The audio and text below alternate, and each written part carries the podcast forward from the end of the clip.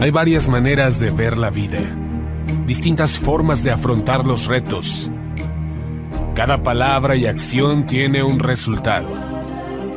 Crisis o cambio. Imposibilidad u oportunidad. Derrota o victoria.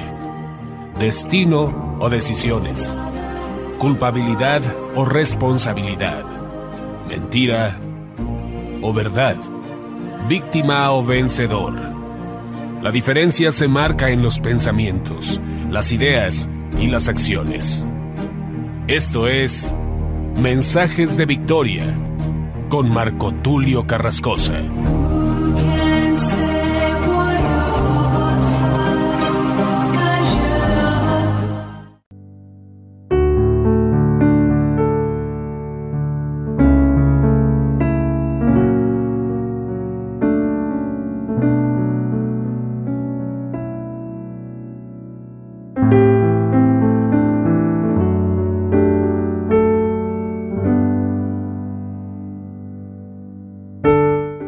A todos, qué gusto saludarles nuevamente a través de la radio, a través de internet. Hoy estoy compartiéndoles un nuevo episodio de la serie La Paternidad de Dios. A este episodio número 18 lo he titulado Mi Padre es justo. Cuando hablamos de justicia, este concepto de alguna manera nos hace pensar en una balanza o en una mujer con una venda en los ojos que tiene una balanza en la mano y que de alguna manera muestra esta imagen a una mujer que representa la justicia y así como la justicia es representada por esta mujer porque no se inclina hacia ningún lado, es decir, la mujer está vendada de los ojos y no sabe quién está poniendo más peso en el lado derecho o en el lado izquierdo. En este sentido está diciendo que la justicia es ciega, la justicia no tiene preferidos, la justicia es justicia para todos, por igual, mi padre me decía hace algunos años que algo que él admiraba de Estados Unidos es que la justicia es por igual. Por ejemplo, detuvieron a la hija de George Bush por ir en estado de ebriedad. Y no porque fuera la hija del presidente estaba exenta de una multa. Claro que no. Al contrario, el peso de la ley fue mayor por ser la hija del presidente y por ir conduciendo en estado de ebriedad. La justicia en Estados Unidos es muy fuerte. En Estados Unidos hay pena de muerte. En Estados Unidos hay condenas bastante severas. Inclusive cuando alguien va a un juicio, si le falta el respeto a un juez, la condena puede ser mayor o la multa puede ser mayor porque se le da mucho poder a los jueces. Sin embargo, la justicia de Dios va por encima o está por encima de cualquier pensamiento, de cualquier idea, si nosotros investigamos el significado de la palabra justicia, entenderemos que es un principio moral que inclina a obrar y juzgar respetando la verdad y dando a cada uno lo que le corresponde. Es decir, la cualidad de justicia tiene que ver con lo exacto, con lo justo, con una pesa y una balanza justa, donde no se inclina la balanza hacia ninguna persona en especial, donde no hay favoritismo. La justicia tiene que ser así, perfecta, correcta, en base a la verdad. Y Jesús dijo, yo soy el camino y la verdad y la vida, nadie viene al Padre sino por mí. Porque precisamente muchos pensaron que a través de la ley podían ser justificados. Sin embargo, por la ley nadie se justificó. Inclusive hay un pasaje que muchos lo usan para recomendar que estudiemos la escritura. Y claro, hay que estudiarla, hay que escudriñarla, pero cuando Jesús dijo, escudriñad las escrituras, no lo dijo como una orden, no lo dijo como un mandato, escudriñen las escrituras. Obviamente tenemos que amar la ley, amar la justicia, amar su palabra, pero cuando Jesús les dijo a los maestros de la ley, a los fariseos, escudriñad las escrituras, porque a vosotros os parece que en ellas tenéis la vida eterna. Lo que les estaba diciendo era una especie de ironía, porque les estaba diciendo, ustedes buscan la verdad en la palabra, escudriñad las escrituras, porque ustedes piensan que ellas conceden la vida eterna. Escudriñad las escrituras porque a vosotros os parece que en ellas tenéis la vida eterna. Sin embargo, la vida eterna solamente la podemos tener a través de Jesús. No estoy diciendo que haya una contradicción entre Jesús y su palabra. Lo que estoy diciendo es que Jesús es la palabra viviente y Jesús vino a cambiar el paradigma.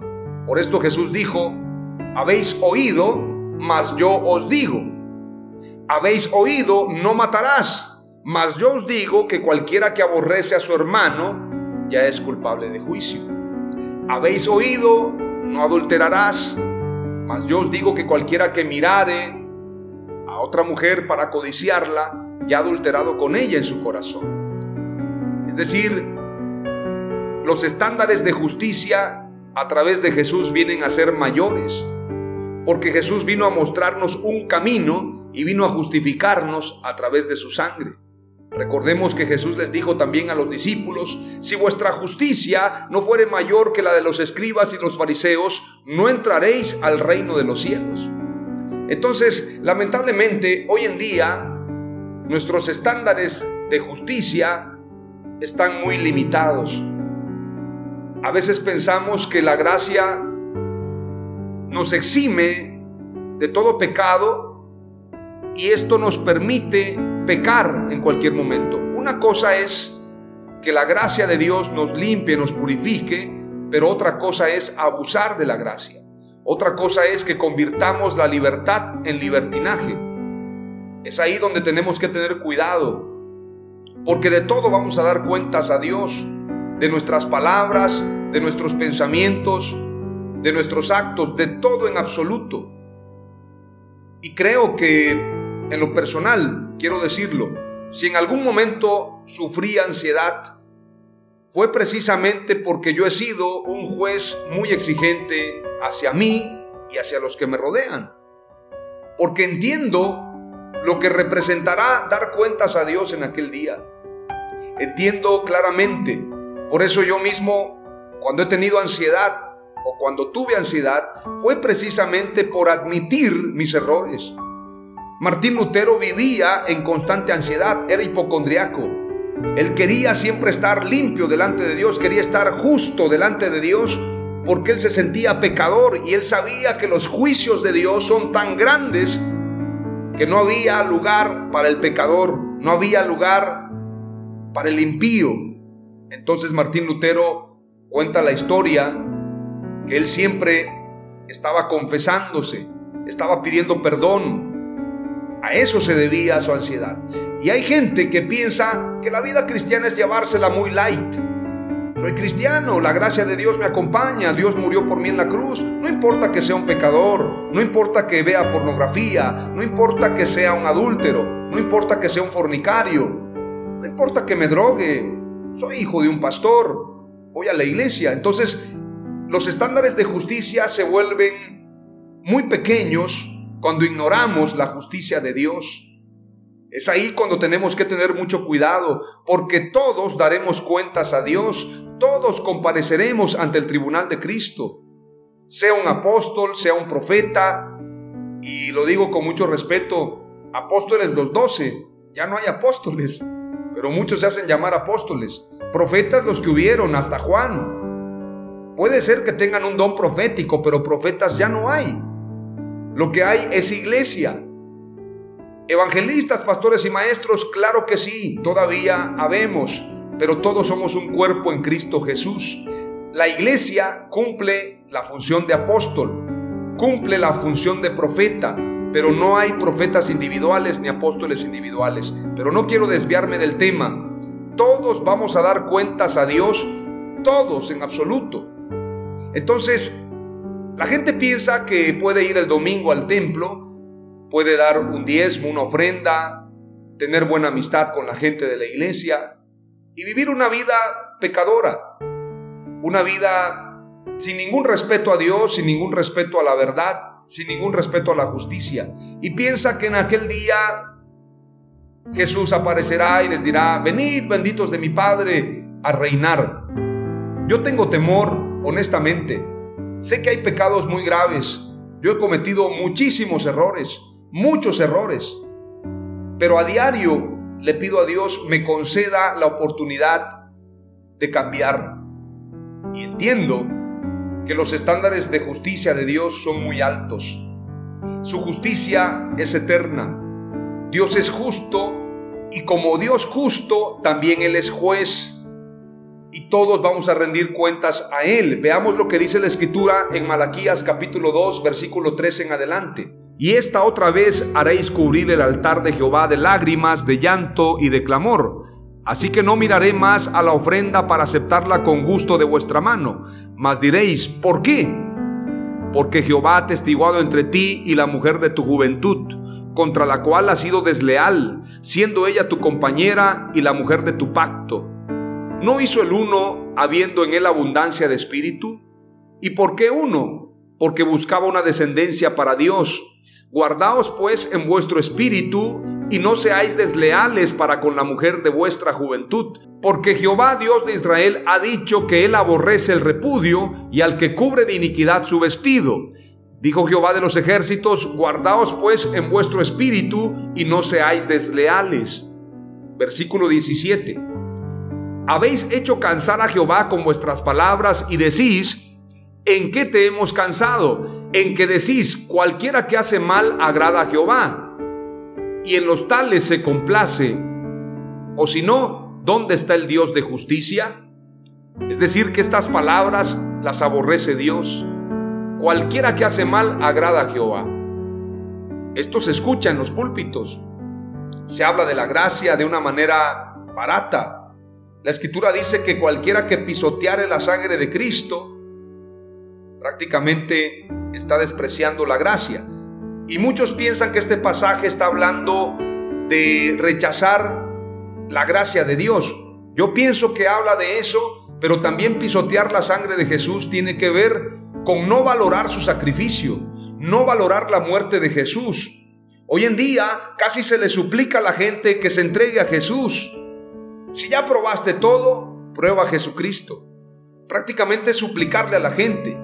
Cuando en el tiempo de Jesús era todo lo contrario. Llegaban los fariseos a querer ser bautizados y Juan el Bautista decía, hagan frutos dignos de arrepentimiento y no penséis que podrán escapar de la condenación eterna. Juan el Bautista era muy severo y ese es el mensaje de la iglesia, pero hoy en día se predica un mensaje liviano, un evangelio light, un evangelio donde no hay compromiso, donde la gente piensa que evangelio es solamente decir, soy cristiano, yo ya acepté a Jesús, yo ya fui a la iglesia, yo doy mis diezmos, mis ofrendas, yo ayudo al pastor. Pero por otro lado somos corruptos, somos mentirosos, somos gente falsa, somos gente que le deseamos mal al prójimo, somos gente que no pagamos al que se le debe, que no somos justos en cuanto al trabajo de los demás. Es ahí donde corremos el riesgo de ser condenados. Hay muchos pasajes que podría compartirte el día de hoy. Solamente quiero cerrar con Romanos capítulo 3 y quiero recomendarte que leas Isaías 64, versos 5 al 7 y que leas también Isaías 55, 8 al 9, hablando de los pensamientos de Dios. Pero quiero leerte un breve pasaje en este capítulo. Dice el pasaje, si bien todos nosotros somos como sociedad y todas nuestras justicias como trapo de inmundicia, y caímos todos nosotros como la hoja y nuestras maldades nos llevaron como viento. Nuestras justicias, ¿cómo son? Como trapo de inmundicia. Lo que nosotros pensamos que es correcto, que es bueno, estoy haciendo obra social, estoy ayudando al mundo, estoy predicando el Evangelio, estoy haciendo esto, son como trapos de inmundicia, no sirven para nada, la única manera de ser justificados es a través de Jesús. Veamos lo que dice Romanos capítulo 3 y versículo 10. Como está escrito, no hay justo ni aún uno. No hay justo ni aún uno. Todos estamos fuera de la justicia. La única manera de ser justos es a través de Jesús. Y la única manera de ser justos es a través de la fe. No hay otra forma. Y si leemos el versículo 21 de Romanos capítulo 3 dice, pero ahora aparte de la ley, se ha manifestado la justicia de Dios, testificada por la ley y por los profetas. La justicia de Dios por medio de la fe en Jesucristo para todos los que creen en Él, porque no hay diferencia. Por cuanto todos pecaron, es decir, los de la ley y los de la gracia, los del Antiguo y los del Nuevo Testamento, todos pecaron, por cuanto todos pecaron y están destituidos de la gloria de Dios siendo justificados gratuitamente por su gracia mediante la redención que es en Cristo Jesús. Es gratis, pero el hecho que sea gratis no quiere decir que no valga. Hay gente que no le da valor a los regalos.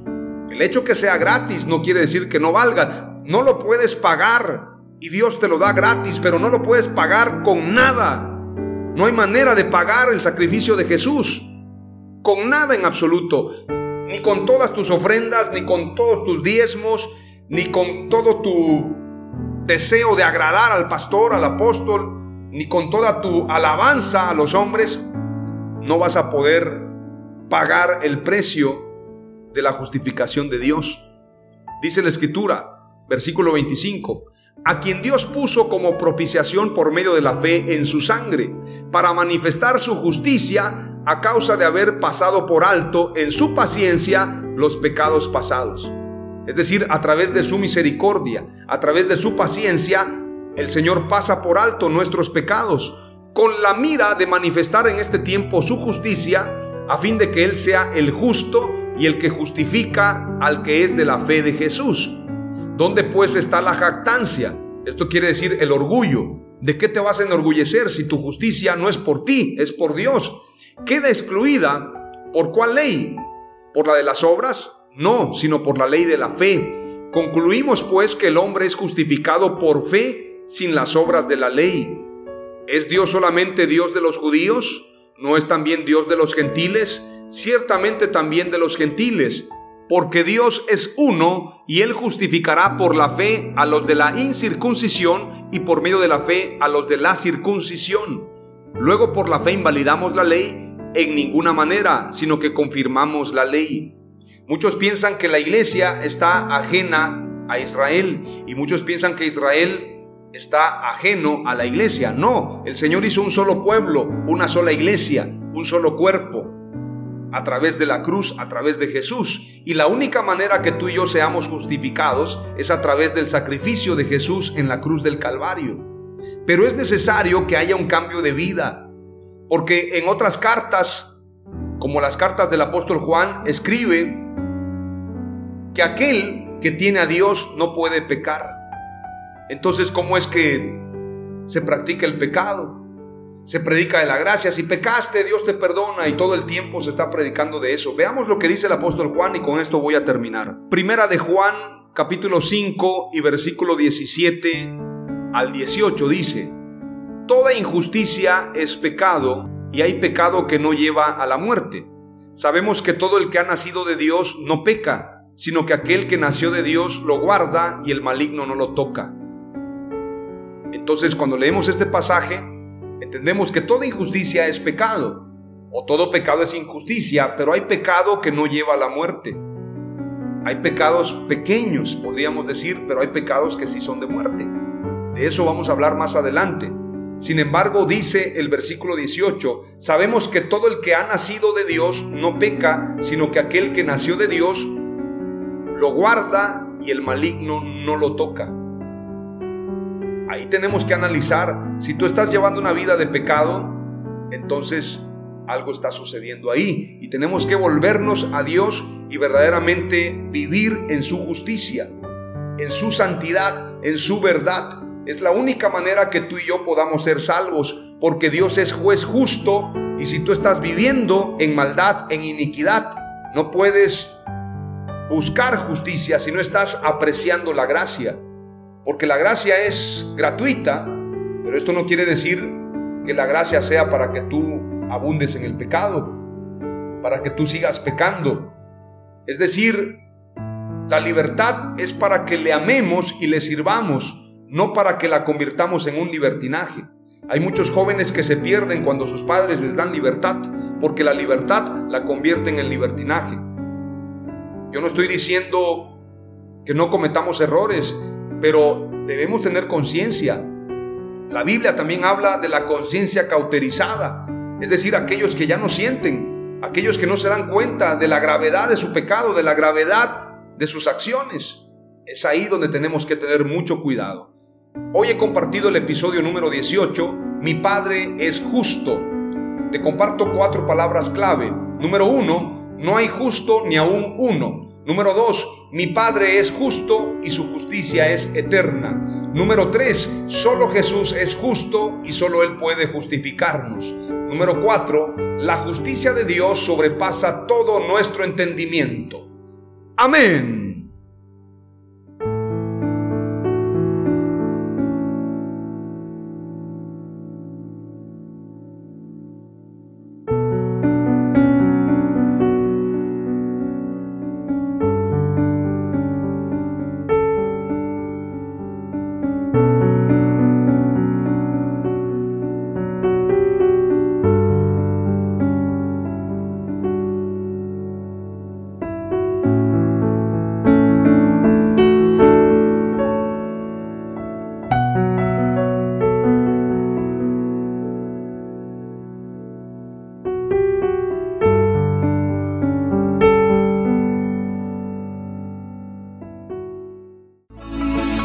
Fue Mensajes de Victoria con Marco Tulio Carrascosa. Gracias por escucharnos y seguirnos en nuestras redes sociales. Si deseas invitarnos a tu ciudad, escríbenos por inbox o al WhatsApp 961 66 882 99 961 66 882 99.